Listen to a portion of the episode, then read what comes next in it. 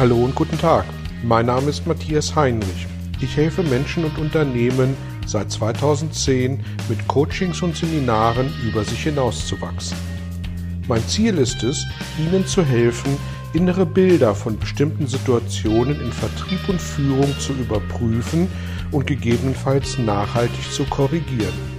Kurze Impulse wie der folgende lassen neue Ideen und Inspirationen in Ihr Tagesgeschäft einfließen. Herzlich willkommen zu Ihrem heutigen Belgian Impuls. Es geht um die Frage, wer am Ende des Tages eigentlich der bessere Verkäufer ist, der Siedler oder der Pionier. Im Vertrieb wird immer wieder von Verkäufern gesprochen, die entweder Siedler- oder Pioniereigenschaften haben. Was hat es damit auf sich? Was zählt mehr? Zunächst zur Definition dieser beiden Begriffe, damit wir ein gleiches Bild davon im Kopf haben. Der Pionier im Amerika der Entdeckung und Besiedlung war derjenige, der furchtlos das vor ihm liegende unbekannte Land entdeckt und sich die ersten Kriege mit Eingeborenen geliefert hat. Er leistete die Vorarbeit für den Siedler, der nach ihm kam und das Land bewohnbar machte.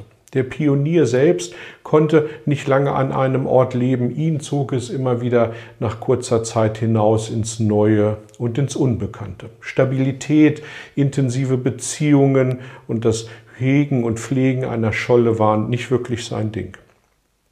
Der Siedler wiederum war eher der Familienmensch. Ihm war die Sicherheit wichtig, die ihm die Pioniere durch Verteidigung boten. Er kümmerte sich lieber darum, das Beste aus der Erde herauszuholen. Hege und Pflege waren genau seine Themen.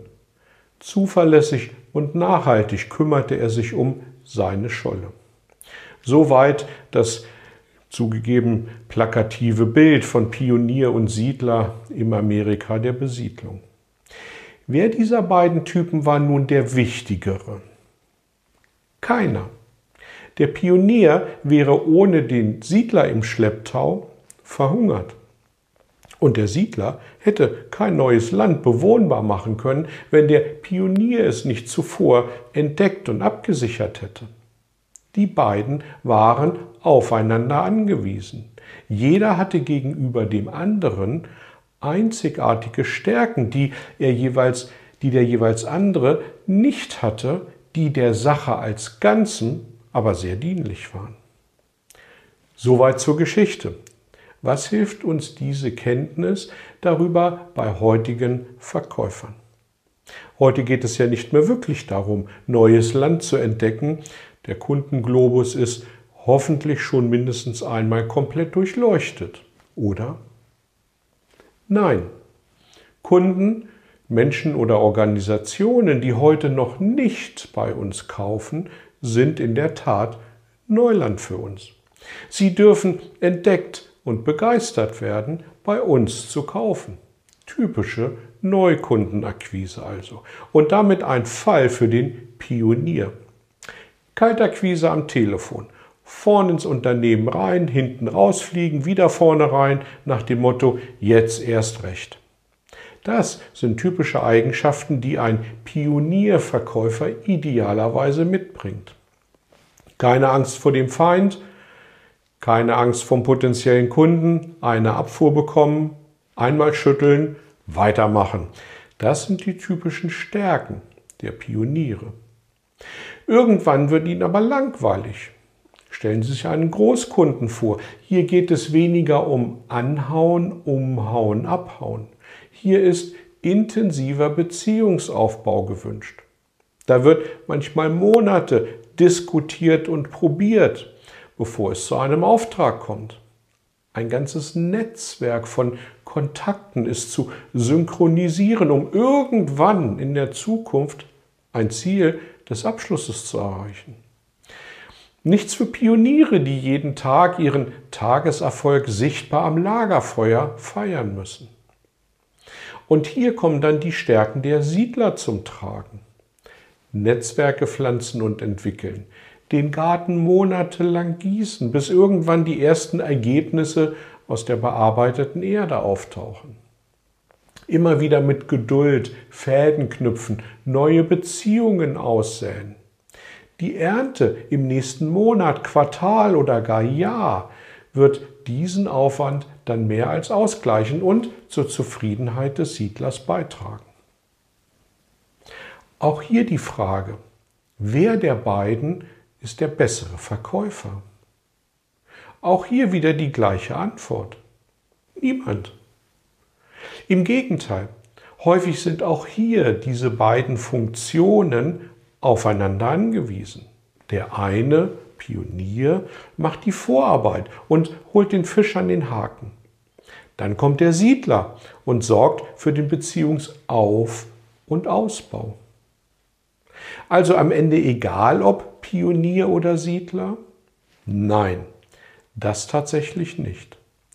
Wenn wir Menschen in unseren Stärken arbeiten, dann sind wir motiviert und bereit, uns maximal einzubringen. Warum ist das so? Weil es uns Spaß macht und Spaß bringt uns Motivation.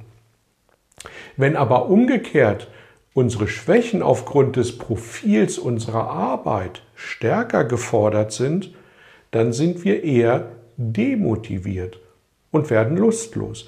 Und genau das passiert, wenn ein Pionier als Siedler arbeiten soll oder umgekehrt. Die Stärken der beiden sind nicht kompatibel, sie ergänzen sich. Wenn ein Siedler also Kaltakquise machen soll, arbeitet er genauso wenig in seinen Stärken wie der Pionier, der Beziehungen über lange Zeit zu entwickeln hat. Was bedeutet das fürs Tagesgeschäft? Achten Sie bei der Besetzung von Vertriebspositionen zum einen darauf, das Anforderungsprofil gut zu definieren und zum anderen dann den Siedler oder Pionier zu finden, der darauf gut passt. Denn das ist eine erste gute Voraussetzung für eine erfolgreiche Zielerreichung. Können Pioniere zu Siedlern gemacht werden und umgekehrt Siedler zu Pionieren? Na, ich glaube nicht, dass das auf Dauer erfolgreich klappt, nachhaltig. Natürlich darf erwartet werden, dass ein Siedler mal Kaltakquise betreibt und auch, dass ein Pionier seine Netzwerke pflegt, keine Frage. Aber ein kompletter Paradigmenwechsel, ich glaube, das ist so erfolgversprechend wie aus einem Couch Potato einen Leistungssportler zu machen. Und ja, es mag Beispiele dafür geben, dass das funktioniert. Wirklich viele mögen es nicht sein. Ich wünsche Ihnen, dass Sie bei der Mitarbeitendenauswahl ein glückliches Händchen haben und vor allem, dass sich Ihre Mitarbeitenden in ihren Stärken wiederfinden und arbeiten können, insbesondere im Vertrieb. Vielen Dank für Ihr Feedback dazu, gern auch fürs Teilen und bis zum nächsten Mal. Danke fürs Dabeisein. Tschüss. Vielen Dank für Ihr Interesse an meiner Arbeit und an meiner Vorgehensweise. Gern werde ich auch ganz konkret für Sie tätig und helfe Ihnen, über sich hinauszuwachsen. Sprechen Sie mich an. Ich freue mich auf Sie und die Zusammenarbeit im Coaching oder Seminar.